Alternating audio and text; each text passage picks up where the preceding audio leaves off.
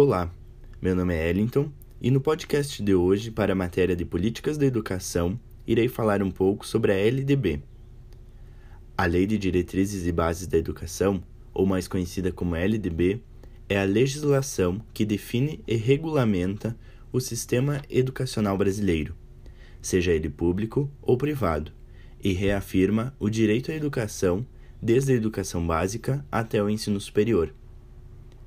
Ela foi citada a primeira vez na Constituição de 1934, porém só foi criada efetivamente em 1961, seguida de duas promulgações, em 1971 e a que vigora até hoje, em 1996, chamada de LDB número 9394 de 1996.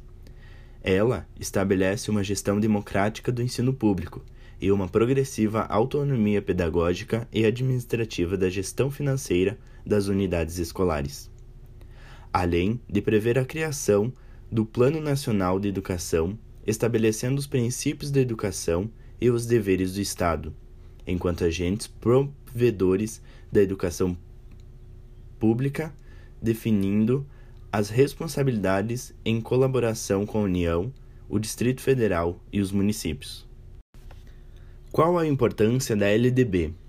A Lei de Diretrizes e Bases da Educação Nacional é fundamental na ampliação do acesso, avaliação da qualidade do ensino e no aprimoramento do financiamento da educação.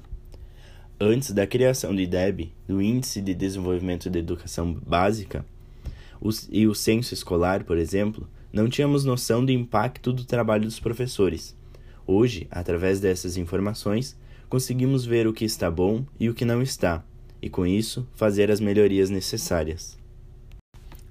As mudanças trazidas pela Lei de Diretrizes e Bases da Educação Nacional são diferentes do formato praticado até então, em que o currículo escolar do ensino médio deveria conter disciplinas específicas, e a partir de agora ele deve ser norteado pela Base Nacional Comum Curricular, ou BNCC, com base em itinerários informativos, fundamentados nas seguintes áreas: linguagens, matemática, ciências da natureza, ciências humanas e formação técnica e profissional.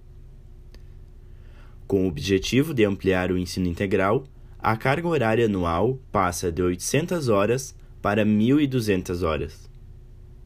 O ensino de inglês passa a ser obrigatório a partir do sexto ano do ensino fundamental. Antes, a definição da língua estrangeira a ser ensinada nessa etapa dependia da escolha feita pela comunidade escolar. Os professores não precisam mais de formação na área que lecionam. Basta comprovar saber acerca do conteúdo a ser ensinado. As universidades devem respeitar as determinações da Base Comum, Base Nacional Comum Curricular na elaboração das provas aplicadas nos vestibulares.